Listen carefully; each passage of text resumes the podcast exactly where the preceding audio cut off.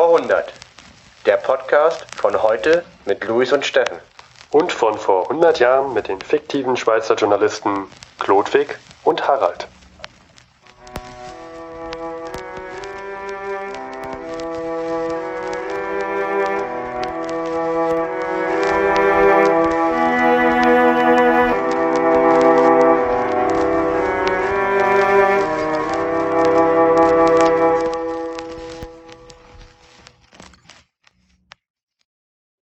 Jahrestag des Kriegsbeginns erlässt Kaiser Wilhelm II. einen Tagesbefehl, in dem es unter anderem heißt In heroischen Taten und Leiden harren wir ohne Wanken aus, bis der Friede kommt. Ein Friede, der uns die notwendigen militärischen, politischen und wirtschaftlichen Sicherheiten für die Zukunft bietet und die Bedingungen erfüllt zur ungehemmten Entfaltung unserer schaffenden Kräfte in der Heimat und auf dem Meere. So werden wir den großen Kampf für Deutschlands Recht und Freiheit in Ehren bestehen und vor Gott, der unsere Waffen auch weiter segnen wolle, des Sieges würdig sein.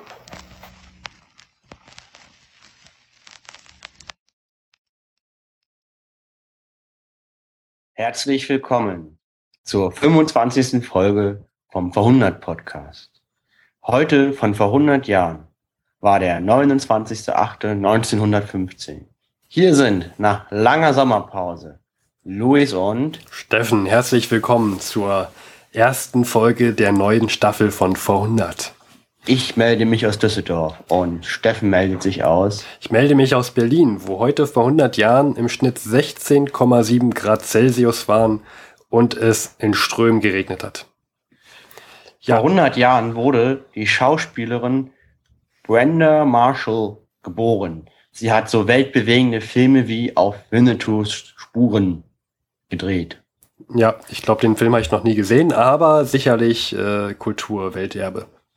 Ja, Steffen, was war denn das für eine Rede, die wir am Anfang eingespielt hatten? Ja, wir haben jetzt mittlerweile August 1915. Der aufmerksame Zuhörer wird gemerkt haben, dass wir jetzt seit einem Jahr im Weltkrieg sind. Und diese Rede wurde abgedruckt in der Kriegszeitung. Und es ist vom Kaiser Wilhelm II. die Rede. Es ist letztendlich eine Durchhalteparole, man, dass man immer, dass man auf der richtigen Seite steht, man kämpft weiter, Gott steht an der Seite, man muss durchhalten. Erinnert mich so ein bisschen an die Neujahrsrede, die wir auch schon ähm, Anfang des Jahres vertont hatten. Äh, ja, also die Rede zum Jahrestag des Weltkrieges von Kaiser Wilhelm II. Hm. Sie, sie erinnert mich so von der Wortwahl und von der Art her ein bisschen an das, was US-Präsidenten zum Irakkrieg auch dann gesagt haben. Ja, könnte man sagen. Übrigens war das nur ein Teilausschnitt. Wenn man den, wenn man den, wenn man die gesamte Rede nachlesen möchte, dann kann man das machen. Zum Beispiel die online, die Heidelberger historischen Verbände haben das digital zur Verfügung gestellt. Das können wir auch nochmal im Blog mit verzeichnen. Ist allerdings auf Altdeutsch und äh, ja, wer den Eintopf, wer die Eintopffolge gehört hat, wird wissen, dass ich beim Altdeutschen manchmal Trauben statt Graupen lese. Deswegen gibt's auch nochmal eine andere Version in ähm, äh, nicht altdeutsch, altdeutscher Schrift und zwar im Blog deutsche-kriegszeitung.blogspot.de. Allerdings sind da ein paar Rechtschreibfehler drin. Ja. Ich habe die E-Mail gesehen, Du hattest sie auch auf dem Blog angeschrieben und gesagt, hey, ich bin Steffen, ihr habt hier Fehler. Ja, das habe ich natürlich gemacht, äh, aber das Problem ist, äh, die E-Mail ist falsch von diesem, von dieser Person. Also ich wollte auch einen Kommentar machen, ist allerdings fürchterlich kompliziert. Man muss sich da erst irgendwo anmelden und dann nur um einen Kommentar zu schreiben oder sich abmelden und äh. Machen wir es kurz. Wie heißt der Blog? deutsche-kriegszeitung.blogspot.de. Lieber Herr oder liebe Frau, ich habe probiert, dir eine E-Mail zu schreiben. Ist, leider ist die E-Mail nicht korrekt. So, jetzt haben wir alles versucht. Ja. Ich finde Melde ja, dich bei uns, wenn, wenn du das zuhörst. Ich finde ja übrigens, dass äh, wenn ich einen Frosch im Hals habe, klinge ich ein, ein wenig wie Kaiser Wilhelm II. Das Steffen würde ich in, bei Bewerbung angeben als besondere Fähigkeit. Äh, ja, ja. Wir haben schon seit langer Zeit haben wir überlegt ähm, mit dem Staatsbürgerkunde-Podcast, der der ähm, Martin Fischer betreibt diesen Podcast über die DDR. Da haben wir ja schon mal lange drüber nachgedacht. Eigentlich müsste man mal eine Kooperationsfolge machen vor 100 und Staatsbürgerkunde. Aber so richtig, äh, ja, wir könnten wahrscheinlich erst so in 30 Jahren denn eine Kooperation machen weil DDR gab es vor 100 Jahren noch nicht. Aber dann dachte ich mir, hm, eigentlich könnte man noch mal so eine lustige Sonderfolge machen. Wir imitieren Politiker. Luis, du und ich von Politiker von vor 100 Jahren und der Martin äh, DDR-Politiker. Ja. Das ist lustig. Ja, finde ich auch. Ich nehme dann den Kaiser Wilhelm, den zweiten, und mal schauen. Äh, Martin Fischer, ja, den Walter Ulbricht und du kannst ja. Ich weiß noch nicht, ich bin ich bin vielleicht von Mücke. Ah, das ist kein Politiker. Von Mücke. Zu dem kommen wir später, von Mücke, der hat geheiratet. Aber be bevor wir äh, weitergehen, möchte ich noch mal erwähnen, ich trinke Tee aus meiner neuen Podcast-Tasse. Oh, deine neue Podcast-Tasse. Ja. Also ich kenne sie ja schon, aber erkläre doch bitte mal dem Zuhörer, warum das so wichtig ist. Und zwar, das ist ein Geschenk von zwei guten Freunden von mir, Philipp und Lisi. Vielen Dank für diese Tasse, die ist echt super. Die Tasse ist genau 100 Jahre alt. Die wurde produziert 1914. Und woher weiß man das eigentlich so genau? Das hat so eine weiße Keramiktasse. Da draußen zwei Flaggen eingebildet. Äh, die Reichsflagge, schwarz, weiß, rot, und die Reichskriegsflagge. Und dazwischen ist ein eisernes Kreuz. Und dann ist noch so eine Inschrift und da steht drauf, Erinnerung zum Weltkrieg 1914 und 1915. Und 1915. Ja, das heißt, man weiß ziemlich genau, wann die hergestellt wurde. 1914, als der Krieg losging, hat man diese Tasse gemacht, in Erwartung, dass der Krieg schnell vorbei ist. Deswegen stand dann da Erinnerung zum Weltkrieg 1914. Als dann der Krieg aber nicht so schnell vorbei war wie gedacht, haben die noch schnell 1915 darauf gepackt. Jetzt ist aber der Platz an der Tasse zu Ende. dann haben die wahrscheinlich die Tasse einfach so rausgegeben. Und ich habe die jetzt und ich trinke der Original-Tee raus. Nochmal vielen Dank. Ja, die ist ja. schön. Ja, bei uns werden alte Antiquitäten halt nicht nur in den Schrank gestellt, sondern auch tatsächlich im Alltag benutzt. Die hatte ich auch auf den Camp dabei. Da stand die immer, wir haben dann da gezeltet. Wir hatten letzte Woche Urlaub, da waren wir auf dem Chaos Communication Camp und dort stand diese Tasse auf, äh, auf dem Tisch zwischen unseren Zelten. Und die hat auch dafür Aufsehen äh, gesorgt, weil nicht jeder hat eine Tasse mit einer Reichskriegflagge und eisernen Kreuz beim Campen dabei. Man könnte auch an meine politische Gesinnung zweifeln, wenn man nicht genau weiß, worum es ja eigentlich geht, muss man auch sagen. Jedenfalls, ich hatte die dabei und ja. Ja, wir mussten uns erklären, aber es ist alles gut. Alles gut. Und gesagt, wir sind Podcaster, wir sind merkwürdig, das ist so bei uns. ja, auf jeden Fall. Ja, ähm, Chaos Communication Camp, ähm, wollen wir dazu noch was erzählen oder gehen wir gleich weiter? Nur ganz kurz, wir waren eine Woche im Ziegeleipark Mildenberg in der Nähe von Templin, Brandenburg. Da hat der Chaos Computer Club alle vier Jahre so eine Art Treffen von Leuten, die da irgendwie Hacker, Hacker sind und wir waren auch dabei. Es war lustig. Ja, ich würde mich jetzt nicht als Hacker bezeichnen, aber als Podcaster. Ich auch nicht. Ich, wir waren als Podcaster dabei. Genau. Und wir waren schön, wir haben wir haben es eigentlich, glaube ich, anders gemacht als die meisten. Wir haben so einen Badeurlaub gehabt. Wir sind immer baden gewesen, haben viel Bier und Whisky konsumiert, abends feiern gewesen. War schön. Ja, also der, ähm, der normale Hacker hat seinen Urlaub dort anders verbracht. Luis und ich waren etwas. Wir sind aus, also, der, aus der Reihe geflogen. Ähm, wenn jemand da war, da sind immer so zwei Typen rumgelaufen. Beide hatten Melonen auf und sind dann immer nachts um drei in die Häuser gezogen mit Bier. Das waren wir. Ja, also Melonenhüte, nicht, nicht Melone Frucht auf dem Kopf, sondern, sondern Melone als Hut, ja, ja. haben uns extra, haben uns besorgt. So. Fangen wir mal an. Von vor 100 Jahren. Ja, äh, übrigens, auch vor 100 Jahren hat man ja Urlaub gemacht. So als goldene Brücke. Ja, stimmt, da gab es auch Urlaub. Ja. Ähm, sehr interessant. Der, in dieser Weltkrieg, der offenbart ja, was viele Kriege da vorher nicht. Äh, nee, worauf will ich ja nicht hinaus? Ich will irgendwas anderes ja, sagen. früher gab es halt, ein Krieg bestand aus einer Schlacht und dann war der Krieg vorbei. Du sagst es. Dies, dieser Krieg dauert ganz schön lange an. Ne? Wir hatten jetzt einen Jahrestag, also schon seit einem Jahr ist der Soldat an der Front und kämpft. Und das ist letztendlich nichts anderes als ein Beruf mittlerweile geworden und auch in einem Beruf braucht man hin und wieder mal Urlaub. Ja. Das heißt, man hat diesmal das Problem bei diesem Krieg, die Soldaten brauchen Urlaub. Und es gibt jetzt etwas, was es vorher noch nie gab in der Geschichte, Fronturlaub. Ja. unter anderem für die Soldaten, die in Flandern gekämpft haben, die machen jetzt, dürfen jetzt Urlaub machen in Ostende, das liegt in Belgien am Meer. Schön da. Ja, es gibt hier auch, wir haben ja unser, unser, unser Buch, äh, Chronik 1915, sieht man noch ein paar Bilder. Da steht unter anderem drin, dass sogar ähm, richtig eine, eine Marschkapelle mitkam an den Strand. Also man hatte auch damals schon äh, Musik mit am Strand. Badeurlaub mit Musik mitten im Krieg. Sehr skurril und makaber. Äh, ja, auf jeden Fall haben ja, sind ja viele sehr jung gewesen dort, viele Soldaten. Ich meine, viele kamen gerade mal, haben noch nicht mal das Abitur gemacht, sind vorzeitig, haben es vorzeitig abgebrochen, um an die Front das Land zu verteidigen. Und die dürfen jetzt Urlaub machen und sehen zum ersten Mal teilweise das Meer. Stelle ich mir sehr skurril vor. Wenn du, wenn du mit deinen 17, 18 Jahren ein Jahr lang Front miterlebt hast und dann sollst du auf einmal Urlaub am Meer machen. Kennst, das muss sehr merkwürdig sein. Ja, und kennst noch nicht mal das Meer. Also sehr seltsam. Ja. ja. Aber auch im Deutschen Reich haben viele Hotels und äh, viele Pensionen ähm, erhebliche ein, also Einnahmen, ein, ein, Einnahmen eingebüßt. Ja, äh, ich meine, der ganze Tourismus bleibt aus. Und viele Hotels haben darauf reagiert, indem sie gesagt haben, okay, äh, jeder Soldat, der eine Verletzung hat oder sich auskurieren muss, der kommt hier vergünstigt und kann hier vergünstigt in unserem Hotel ähm, Urlaub machen. Darauf hat man sich dann damals schon eingestellt. Teilweise durfte man auch gar keinen Urlaub machen, Luis. Ne? Zum Beispiel an der Nordsee war es fast überall, waren fast überall die Urlaubsorte geschlossen. Wenn man ans Meer wollte und im Deutschen Reich Urlaub machen wollte, dann musste man an die Ostsee. Da gab es hin und wieder noch ein paar offene Badeorte. Mhm. Ansonsten viel mit Ausland war ja nicht mehr. Ne? Ich meine, du kannst ja nicht sagen, ich fahre jetzt mal an die französische Küste.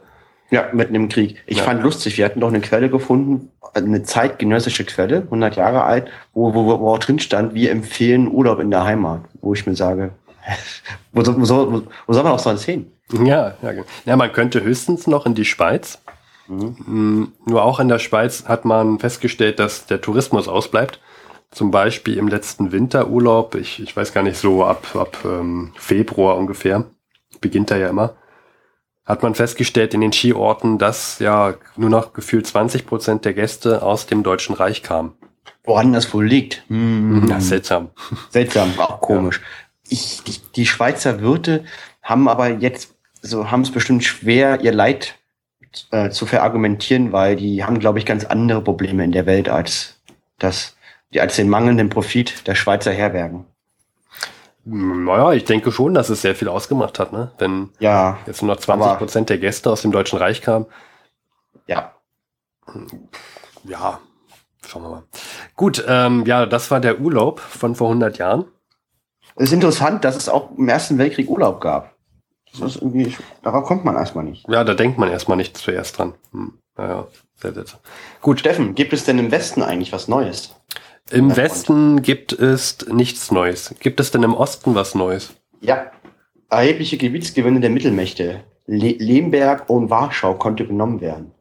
Also als der Krieg losging, haben die Russen ja schneller und stärker als gedacht eine Offensive durchgeführt und konnten Gebiete in Österreich, Ungarn und auch in Deutschland, in Ostpreußen erobern. Jetzt sind die Mittelmächte in der Offensive und konnten tief in das russische Gebiet eindringen. Und die Russen sind auf dem Rückzug. Das ist da, da verschiebt sich der Frontverlauf immer mehr Richtung Osten, Stück für Stück. Mhm. Ja, Harald hat mir das schon erzählt. Er hat da irgendwie einen Zeitungsartikel gefunden. Vielleicht hören wir da nachher noch mal rein. Ja. Ähm, du hattest vorhin irgendwas von Mücke erzählt, dass der geheiratet hätte. Ja, also von Mücke, der heißt so. Das ist Kapitän, Kapitänleutnant Helmut von Mücke. Ein schöner Name, wie ich finde. Ja. Und der hat geheiratet. Erstmal herzlichen Glückwunsch an das Brautpaar. Herzlichen Glückwunsch nachträglich, wenn auch 100 Jahre zu spät. Ja, wer ist von Mücke? Der Typ der hat eine, der, der war Marineoffizier und zwar auf dem deutschen Kreuzer Emden und der hat 49 Mann kommandiert, die eine Funkstation auf den Kokosinseln vor Australien sprengen wollten. Ja, man hat ja sonst nichts zu tun, ja. Ja, und wie kommt er überhaupt dahin? Also die Emden ist ein Kreuzer, der war bei Kriegsausbruch in Tsingtao in China, wurde nach Westen in den Indischen Ozean geschickt als Ablenkungsmanöver, damit der Hauptverband sich unbemerkt nach Chile absetzen kann. Und die Emden fuhr halt durch den Indischen Ozean, versenkte ein Schiff nach den anderen und die Alliierten versuchten sie natürlich zu fangen und zu versenken. Und den australischen Kreuzer Sydney gelang es, die Emden vor den Kokosinseln zu stellen und zu versenken. Genau zu dem Zeitpunkt, als von Mücke auf der Insel war, um eine Funkstation zu sprengen. Das heißt, er steht dann damit seinen Leuten auf so einer Insel, auf den Kokosinseln und sieht, Mist, mein Schiff wurde gerade versenkt. Was mache ich denn jetzt? Komme ich denn hier weg? Hm. Ist erstmal ein Problem, weil so mitten im Indischen Ozean, äh, Deutschland ist ziemlich weit weg. Und was die gemacht haben, ist, die haben dann ein, ein britisches Schiff, und zwar den Dreimastschoner Ayesha, gekapert und ihnen ist es gelungen, mit diesem Schiff zu fliehen. Und die sind über 8000 Kilometer gefahren mit diesem gekaperten Schoner über den Indischen Ozean, haben das Schiff Emden 2 genannt und ist es gelungen, zur arabischen Halbinsel zu fahren. Sehr schön. Von dort aus dann übers Osmanische Reich wieder? Ja, genau. Die arabische Halbinsel gehörte zum Osmanischen Reich, verbündet mit Deutschland und ihnen ist gelungen, in die Heimat zu fahren. Mensch. Ja, ich meine, da könnte man sich fragen, woran es lag. Entweder hatten alle einen, einen starken Kampfeswillen oder von Mücke wollte unbedingt heiraten. Ja, offensichtlich. Also, jedenfalls jetzt hat er geheiratet. Seine, seine tollkune Crew von der Emden 2 ist auch bei der Hochzeit dabei. Sieht man nicht schön auf dem Hochzeitsbild und ja, Glückwunsch von uns. 100 Jahre zu spät. Ja. Ja, äh, Klodwig und Harald haben, konnten leider nicht mit dabei sein. Sie haben auf ganz anderen Hochzeiten getanzt. Ich würde sagen, wir schalten einfach mal zu Ihnen. Wir machen eine Zeitreise und versetzen uns in die Rollen von Klodwig und Harald.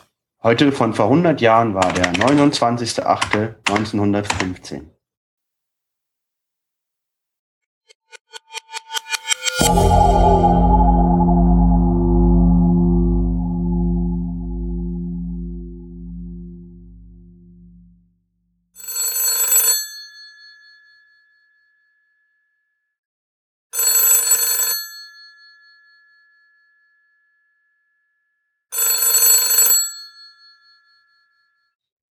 Bouvier hier. Harald. Klodwig. Klodwig. Endlich. Klodwig. Endlich. Klo Klodwig, du bist es wirklich? Bist du Klodwig? Ich bin es. Ich lebe noch. Ja, er lebt noch. Ich habe ja schon eine Ewigkeit nichts mehr von dir gehört. Seit acht Wochen, glaube ich. Eine Ewigkeit. Wie geht's dir? Wo bist du? Was machst du? Also, mir geht's gut. Ich bin gerade in den Bergen. Bergen heißt, ich weiß nicht. Lass dich mal raten, welche Berge. Okay, ähm, du wolltest ja an die Front, also ich gehe mal von den Alpen aus. Ja, ich da, bin in den Alpen. Ich, ich weiß jetzt gar nicht, bist das hier so eine, also hört man dich ab oder darfst, wie, wie, wie, wie darfst du frei reden oder? Wir sollten von ausgehen, dass dieses Gespräch mitgehört wird. Okay, gut. Wir sind, glaube ich, nicht alleine. Okay, ich verstehe. Gut, aber Alpen darfst du sagen. Ähm, ja, ist ja bekannt. Aber dir geht's gut? Mir geht's sehr gut. Also ich bin hier so zehn Kilometer hinter der Front und äh, ich kriege hier überraschend wenig mit. Also das ist eigentlich wie so Ge Gebirgsurlaub, nur dass überall Soldaten rumlaufen. Ja, verstehe. Äh, das war ja jetzt, also. Es ist kein Zufall, dass ich hier bin, ne? Ja, also ich, ich kann mich dran erinnern. Letztes, als wir letztes Mal gesprochen haben, ist ja Italien in den Krieg eingetreten. Und ich habe mir gedacht, okay, ähm, ich gucke mal auf die Karte, Italien ist im Krieg so. Ähm, wo, wo, wo wird jetzt die Front verlaufen? Und dann, na klar, an der Grenze zwischen Italien und Österreich-Ungarn. Und da bin ich halt hingefahren. Mitten in die Alpen, aber du kannst doch gar nicht klettern. Kann ich auch nicht, das ist ziemlich ungünstig. Ja, okay. Ich habe gehört, äh, so Ende Juni und bis in die erste Juliwoche war da so eine riesige Schlacht beim Isonzo, äh, dieser, dieser Fluss bei, ich glaube, Triest ist das.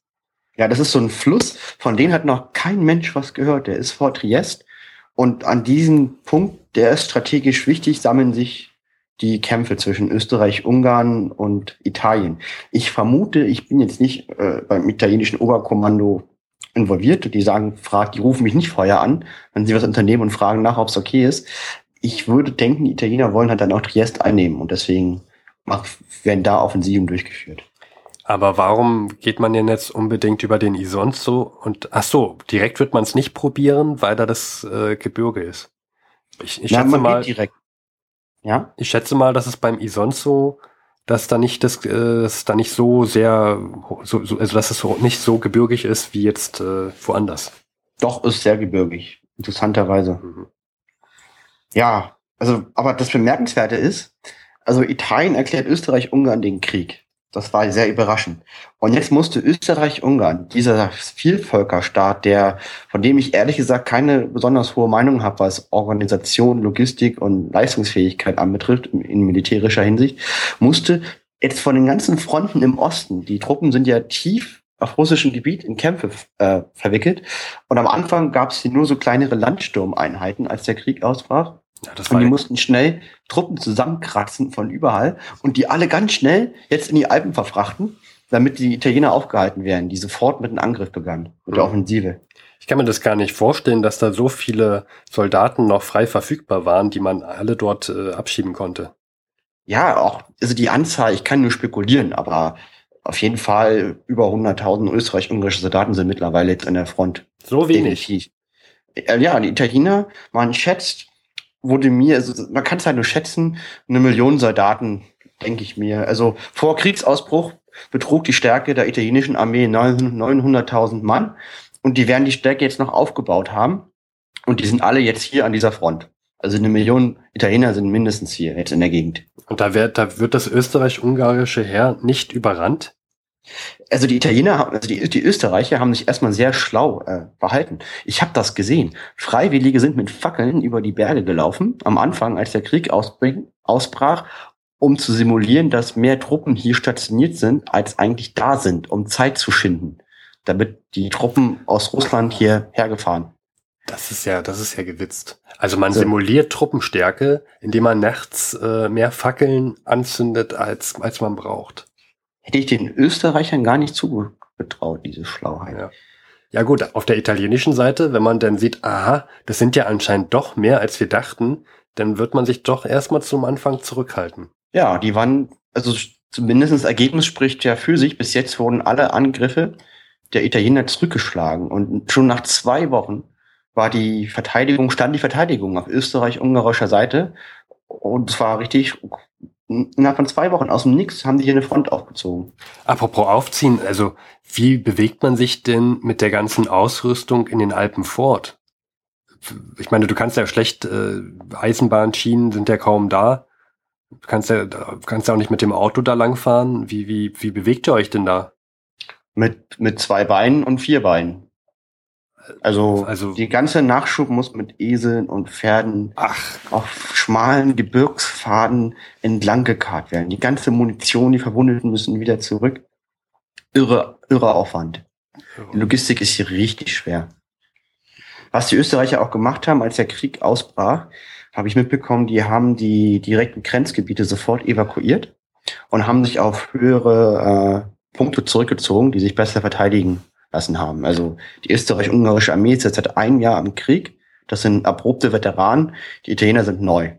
Und mir wurde abends berichtet auf dem Bier von einem Offizier, dass die aber das darfst du nicht bitte irgendwie öffentlich schreiben. Das erwähne ich jetzt hier in diesem Telefongespräch, dass die Italiener sehr veraltete Angriffsmethoden haben. Also die zum Beispiel. Die, also die, also eigentlich muss man ja, wenn man Gegner in einer Stellung besiegen möchte, ich bin jetzt kein Experte, würde ich mal vermuten, man sollte sowas gut vorbereiten, zum Beispiel durch Artillerie. Ja, wenn sich da so ein Gegner schön einschanzt mit Maschinengewehren, muss man erstmal lange draufschießen. Das ist erstmal, glaube ich, eine gute Maßnahme. Und dann greifen Italiener in so sehr großen Verbänden an. Also das heißt, die Truppen werden zu sehr engen Verbänden zusammengeschlossen und werden dann frontal gegen den Feind geschickt, was natürlich mit Maschinengewehren auf der anderen Seite nicht gut ausgeht. Eine sehr blöde Idee auch sehr hohe Verluste auf italienischer Seite bis jetzt. Ja, okay. Okay, also der Italiener ist noch nicht sehr erfahren in diesem Krieg. Und die Österreich-Ungarn, die haben schon in den 20, 30 Jahren vor dem Krieg, bevor er losging, wurde mir verraten, haben die hier Festungen aufgebaut als Vorsichtsmaßnahme gegen hm. Italien. Und diese Festungen wurden jetzt reanimiert. Okay, die haben sich schon vor. Aber wie ist denn das eigentlich mit der Zusammensetzung von, von den Truppen auf österreich-ungarischer Seite? Da sind doch sicherlich auch Italiener dabei. Also, ja, sagen wir mal so, italienisch, also welcher mit, mit die italienisch sprechen, so hauptsächlich italienische Kultur haben. Ja, darum geht's ja. Ne? Also auf Österreich-Ungarn gibt es Gebiete, zum Beispiel um Trient, wo Italiener leben. Und Italien ist ja in den Krieg eingetreten mit dem Ziel, diese Gebiete zurückzuerlangen, offiziell. Wahrscheinlich, die wollen ja wahrscheinlich noch viel mehr als das, aber das haben sie als Grund genannt. Und, und ja, das ist schwierig. Also die Italiener haben natürlich keine sehr hohe Moral, gegen Italiener zu kämpfen. Das funktioniert nicht. Ja. Okay, aber die kämpfen trotzdem mit dabei. Also ich stelle mir das, ich kann mir vorstellen, dass es da sehr viel Misstrauen gibt. Ja, gibt es auch. Es gibt halt nicht viele Italiener in Österreich, Ungarn, deswegen ist das nicht so ein großes Problem. Aber die, die es gibt, die kämpfen natürlich nicht mit großer Begeisterung gegen Italien. Hm. Und auf die wird auch sehr argwöhnisch geschaut. Die zweite Nationalität in diesem Vielvölkerstaat Österreich, Ungarn, hier gibt es ja Tschechen, Österreicher, Slowenen, Kroaten, Bosnier, Ukrainer, Rumänen, Bulgaren, Ungarn. Ja, ist total. Hier gibt's alles. Ja. Sind die Tschechen. Weil die sind eine sehr homogene und sehr starke Minderheit äh, in Österreich-Ungarn. Und die haben auch eine sehr geringe Moral, für Österreich-Ungarn zu kämpfen. Mhm. Wer eine sehr hohe Moral hat, wer sehr aktiv hier ist, sind die Slawen. Also das sind die, das sind dann die Serben, nee, Serbien nicht, Serbien nicht, die äh, Kroatenvereinigung und die Slowenen. Was, was, was, was meinst du? Warum, woran liegt das, dass die Slawen da so hinterher sind? Ja, weil die wissen halt, wenn Österreich-Ungarn den Krieg verliert, wird Italien über diese Gebiete herrschen und das wollen sie. Ah ja, das heißt, es ist ihnen lieber in Österreich-Ungarn zu sein, als dann in Italien angegliedert. Ist ja logisch, ne? Ähm, in Österreich-Ungarn besteht ja aus sehr vielen Minoritäten und deswegen hat man auch dann mehr Selbstbestimmung. Während man in Italien dann 95 Prozent Italiener hätte und 5 Prozent Slowenen. Das ist dann sehr ungünstig. Da weiß man ja, wie, wie es ausgeht bei einer Abstimmung. Ja, verstehe. Das wäre das Interesse. 40 Prozent der Truppen, die hier kämpfen, würde ich jetzt schätzen von dem bisschen, was ich so sehe. So 40, so knapp die Hälfte sind Slawen. Also die für Österreich-Ungarn kämpfen. Der Kommandeur ist auch der hochrangigste Slave in der österreich-ungarischen Armee. Das ist ein ethnischer Kroate mit dem Namen Severtosar Boreovic von Bojna. Ich kann es nicht aussprechen. Aber ein Kroate befehligt die österreich-ungarische Armee. Und von meinem Eindruck her hat der Mann es echt drauf. Also der, der hat gutes Gespür für die Verteidigung und ist ein fähiger Kommandeur. Schlecht für die Italiener. Von dem, was ich jetzt hier sehe. Ja, schlecht für die Italiener auf jeden Fall. Das ist ja sehr interessant, was du da alles erlebst. Ähm, aber also Hauptsache, dir geht's da gut und du kommst da in keine Gefechte. Ich gebe mir echt Mühe und ich passe auf mich auf. Bis jetzt ist es überraschend ruhig. Außer dieser Daten, wie gesagt, kriege ich nicht viel mit. Es ist aber gut, dass ich hier bin, weil einmal mal abends auf dem Bier kriegt man doch einiges erzählt. Naja, auf, das kann ich mir gut vorstellen. Ich habe jetzt schon gedacht und befürchtet, du würdest da an vorderster Front mit dabei stehen und gut, aber jetzt scheint es ja nur so, dass du äh, Bier trinkend dir irgendwelche Storys zusammensammelst von den Soldaten und vielleicht noch das Pferd abreibst mit dem, was gerade vorher noch was geschleppt hat. Ja. Wenn die wüssten, wie schlecht ich klettern kann, würden die Österreicher mich gleich zu den Italiener schicken, weil ich bin ein, eine einzige Gefahr für alle um mich rum, wenn es ums Klettern geht. Ja, ja, na, ich war mit dir mal mit Bergsteigen. Das war furchtbar. Ja. Wie, aber du, weißt, die Schlange ist lang, Telefone sind knapp. Erzähl mal kurz, was du so getrieben hast. Äh, ja, wir haben uns das letzte Mal gesprochen, da bin ich gerade in die Ferien in meinem Sommerhaus äh, und ich bin jetzt da und habe mir den Bauch in die Sonne gehalten und das beschauliche ähm, Leben. Und wo warst du denn jetzt? Wo ist meine Hütte? Ah, das erzähle ich später. Äh, pass auf, Pferderennen habe ich wieder für mich entdeckt. Stell dir vor, ich, ich, bin doch so ein Wett. Ich mag doch so Wetten. Und jetzt, jetzt, gibt, jetzt gibt es wieder, in dieses Jahr, seit Mai, wurden zehn Pferderennen genehmigt im Deutschen Reich wieder. Auch wieder in Berlin, in Karlshorst und Mariendorf? Da auch, ja. In, in, und in Hamburg, Hannover, München, ich glaube noch in anderen Teilen. In, Ham in Hamburg gibt es ja eins der, der bedeutendsten ähm, oder der wichtigsten Derbys in Deutschland. Ähm, aber erklär mir mal, also Wetten ist doch verboten. Also was hat denn das für jetzt mal unter uns? Was hat denn ein Pferderennen? Das hat doch gar keinen Sinn, wenn man nicht wetten kann. Das hat das auch nicht. Aber jetzt seit Ende Juli darf man wieder wetten, weil festgestellt wurde, ein Rennbetrieb war ohne Wetten unrentabel. Ja. Natürlich, der, der, der Pferderennsport, der lebt von Wetten. Und, Macht ja gar keinen Sinn. Ja, also jetzt, jetzt seit Ende Juli darf man wieder wetten. Ähm, Anfang Mai war Pferderennen generell wieder erlaubt und jetzt seit Ende Juli wieder wetten, weil festgestellt wurde, ohne Wetten ist das nicht rentabel und keiner also kommt. Also ich, ich hocke hier an der Front und der Harald wettet wieder. Ja, es gibt allerdings noch ein kleines Problem. Ich kann die Wetten nicht so gut einschätzen. Also ich kann mir nicht, ich kann nicht gut einschätzen, ob das Pferd jetzt gut ist oder nicht, denn naja, vor dem Krieg war das noch anders. Da kannte ich Trainer und Jockeys, teilweise auch persönlich. Nur die meisten Trainer und Jockeys kamen ja aus Großbritannien. Die sind jetzt gar nicht mehr da. Die sind teilweise verhaftet oder wieder zurück in, in ihren Ländern. Und die alle jetzt da sind, die ganzen Trainer und Jockeys, die kenne ich alle nicht. Ja, das ist so, das ist mein großes Problem, was ich zurzeit habe. Ja, aber jetzt mal unter uns. Du solltest das alles schon ein bisschen ernster nehmen. Wir haben hier einen Weltkrieg. Ja, aber man, man, muss doch auch mal Alltag zulassen dürfen, oder? Das und ich meine, für den Weltkrieg interessiere ich mich auch. Ich habe, ähm, ich lese ja den Berliner, das Berliner Tageblatt und da gab es eine sehr amüsante Nachricht, fand ich. Anscheinend äh, wird im Ausland, ähm, wer hätte sich, wer hätte es sich anders vorstellen können? Im Ausland werden anscheinend die Dinge nicht ganz so berichtet, wie sie tatsächlich geschehen sind. Und jetzt gab es hier vom 11.8. im Berliner Tageblatt einen ganz interessanten Artikel, da regt sich nämlich dann doch mal ein Journalist auf über das, was im Ausland über Berlin berichtet wird. Ich, ich lese mal vor, ich habe das hier noch, weil ich das so interessant und lustig fand. Äh, pass auf. Der Londoner Daily Express veröffentlicht eine sehr schöne Schilderung der Freudenausbrüche, die beim Eintreffen der Nachricht von der Einnahme Warschaus in Berlin stattgefunden haben sollen. Uns anderen schien, uns anderen schien es, dass das Berliner Publikum diese Siegesmeldung zwar mit befreilicher Genugtuung, aber doch sehr ruhig, wie etwas sicher Erwartetes, aufgenommen habe. Der Daily Express aber ist durch seinen Korrespondenten in Amsterdam besser unterrichtet, denn dieser gewissenhafte Beobachter ein Beobachter mit Fernseherbegabung telegrafiert ihm Warschau ist unter. Das war der Ruf, der heute Nachmittag durch Berlin hallte. Die Kaiserin hatte vom Kaiser durch das Telefon die Nachricht von der Räumung erhalten und hatte sie sogleich durch Radfahrer in der Stadt verbreiten lassen. Szenen von einem frenetischen Enthusiasmus spielten sich darauf ab. Die Bürger und die Schutzmänner umarmten sich in den Straßen und die Menge stimmte die Nationalhymne an. Die Schulen sind sofort geschlossen worden und jedes Haus hat seine Fahne. Die Zeitungen haben Extrablätter herausgegeben, die in enormen Paketen auf die Straße geworfen wurden und die man sich aus den Händen riss. Zufälligerweise ist diesmal in der Schilderung gar nichts richtig denn auch die Schulen konnten nicht geschlossen werden, da sie Ferien hatten.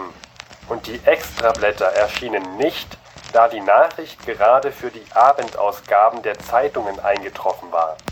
Mit besonderem Interesse aber vernehmen wir, dass die Bürger und die Schutzmänner sich umarmt haben. Die Schutzleute auf dem Potsdamer Platz, wo der Verkehr besonders stark ist, werden gewiss unter Küssen beinahe erstickt worden sein. Der Agent Savas der französischen Telegrafenagentur hat der Bericht so gefallen, dass sie ihn an die französische Presse weiterverbreitet hat. Er steht nun auch in allen französischen Blättern neben der ebenso zutreffenden Nachricht, dass der Generalgouverneur von Belgien, Generaloberst von Bissing, sein Amt niedergelegt habe und neben noch ähnlichen Meldungen und einige Artikelschreiber knüpfen tiefgründige Bemerkungen daran an. So geht es, wenn man Siegesfeiern nur aus der Entfernung kennt.